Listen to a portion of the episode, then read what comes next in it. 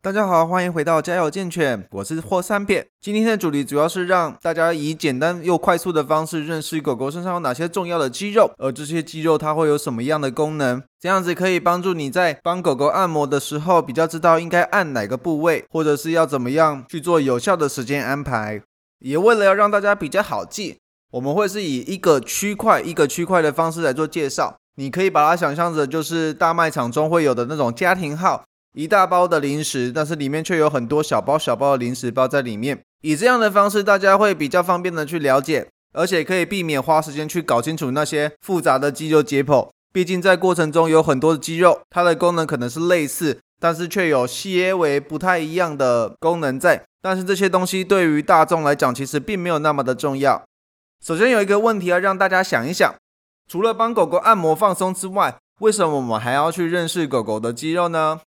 那这个问题我们会等到最后再一并来回头的来看，是不是跟你现在想的一样？首先一开始需要知道一件事情，那就是肌肉它其实是有两种的主要功能所组成。第一个就是比较简单，大家也比较知道的动作产生的功能。那至于第二种呢，大家有知道吗？或许有些有参与过线下的课程的四组会知道，肌肉的第二个功能就是保护。除了常见的肌肉啊，或者脂肪在外在形成一个保护层来保护着我们的骨头或者是内脏之外，肌肉也可以提供让我们避免身体产生一些反人体的动作，而造成受伤或者是跌倒的状况发生。举例来说，就是当你走在路上，突然踩到一个非常滑的东西，或者是地板上很滑的话，你的脚会往外滑出去。那这个时候，你的人会做什么样的动作？赶快把脚收回来嘛！那这个时候就由大腿内侧的肌肉去做收缩，来让你的脚不会过多的往外滑出去，而导致受伤。那通常这种情况的话，会依照自身的肌肉力量来会产生不同的结果。可能会因为肌肉的力量比较足够，所以只是简单的受到惊吓，并没有任何的受伤或者是跌倒的情况。但也有可能因为你的力量比较不够，导致肌肉在过程中非常努力的帮你拉住你的脚。但是却超出它的负荷的状况，这就是我们常见的拉伤，因为过度的使用而造成肌肉有一些发炎反应或者是疼痛的状况。那在介绍完肌肉的两种功能之后，我们要先确认一下彼此对于方向的词是一样的，避免在等一下的叙述上会产生一些误会，避免产生你说的黑不是黑，或者是你说的白不是白的鸡同鸭讲发生。所以，通常我们在看的时候，要以一只狗四脚着地的情况下来做判断。切记哦，是狗狗四只脚站着的情况下，常常会有饲主把自己人的模式套在狗狗身上，把它变成两只脚的动物去做判断。那在分方向的情况下，我们会全部分为前后、左右、跟内侧、外侧，以及背侧跟腹侧。前侧的话就比较没有争议，就是只要是往头的方向都是叫前侧。那相反来说，只要是往尾巴的方向的话都是后侧。那如果我们在看左右的时候，你必须要把你自己当成是那一只狗的左边跟右边，而不是你面对着狗看着它的左边右边。这一点要非常的注意，常常会有饲主把它搞混。那再来是内侧跟外侧的分法，就是内侧它是比较靠近身体方向的，外侧是比较远离身体方向的。所以以狗狗的四肢来讲，它的每一只脚都有所谓的前后、外侧跟内侧。那躯体的部分的话，它主要是分为两个外侧，左边的外侧跟右边的外侧，以及朝向天空的背侧，以及肚子内侧的腹侧。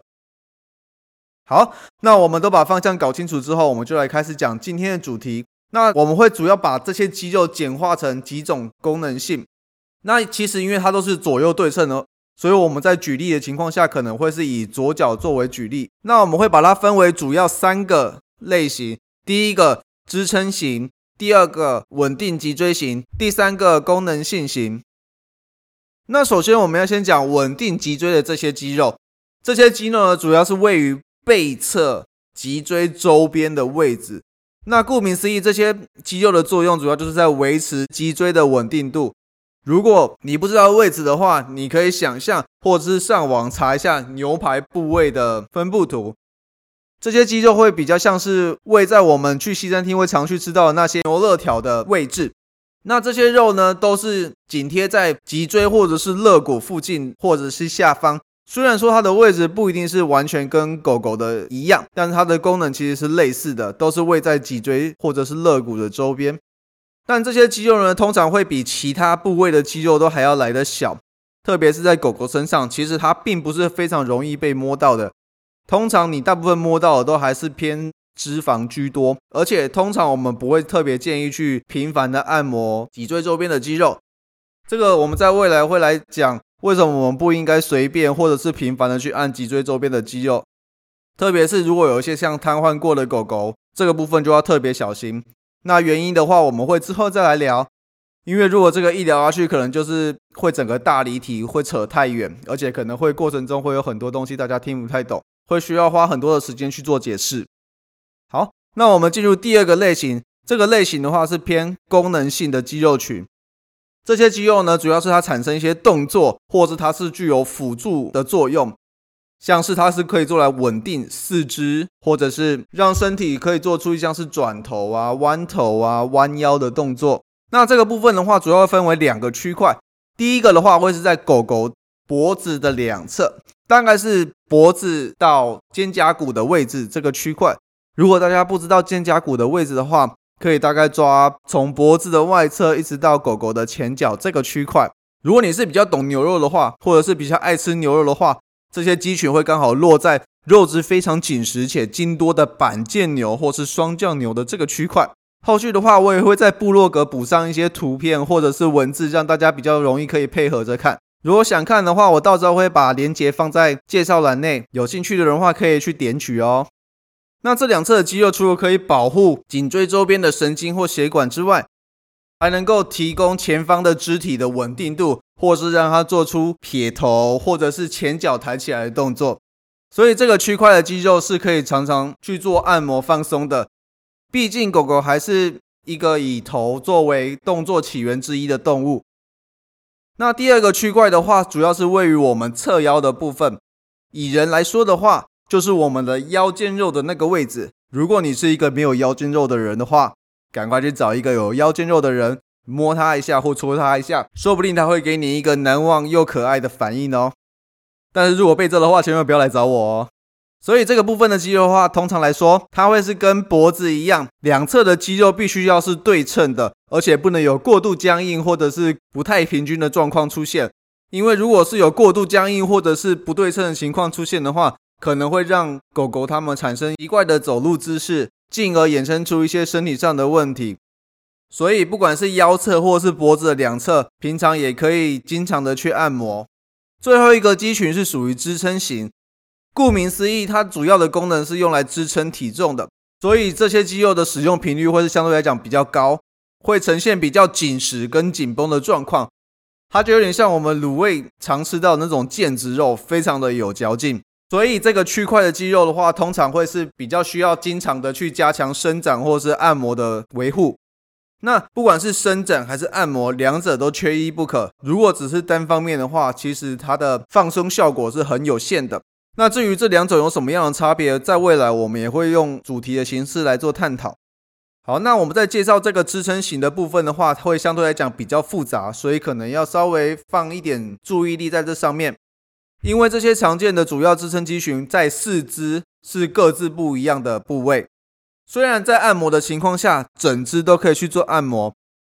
但是如果是特别针对这些承重或者是支撑的肌肉去按摩的话，可以让狗狗放松的效果加倍。不管是在左脚还是右脚，如果你是知道肘关节或者是膝关节的话，请利用肘关节或膝关节作为有一个标准线。如果不知道的话，就把它的脚以中线分为上半部跟下半部来看，也是可以的。以左边来看，前肢的肘关节以上的话，肢体的后半部，也就是朝向屁股那一侧的半圆形，是前脚的主要支撑肌肉。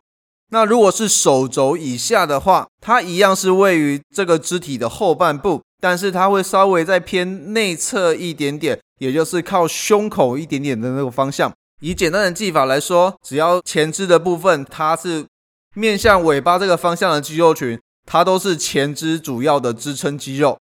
那后脚呢，它是以膝盖作为一个界限，你也可以是以中线分为上跟下。那以膝盖或者是中线以上的话，它的前侧，也就是面向头的那一侧的半圆体是主要的支撑肌肉。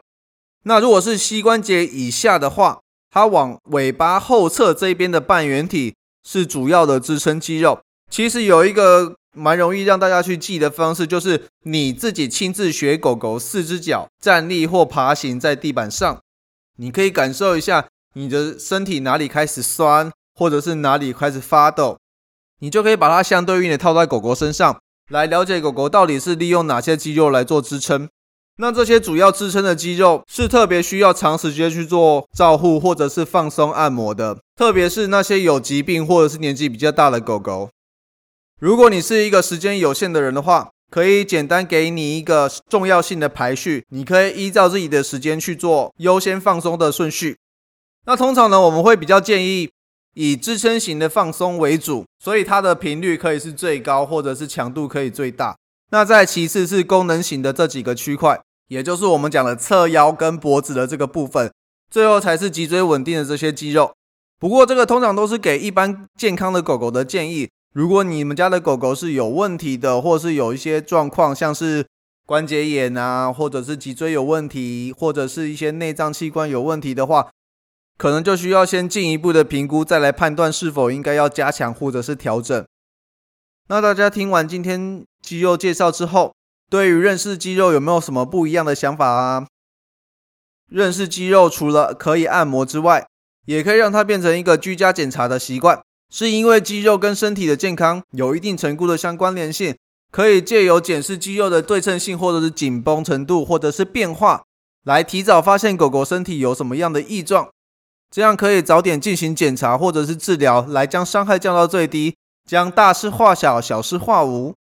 所以平时可以在帮宠物按摩或者是摸摸身体、洗洗澡之余，多放一点心思在今天讲的这几个部位，或许让你感觉到多了一件事情要做。但是这样的预防行为，可能让你后续可以保存下更多的毛孩的健康、跟金钱还有时间。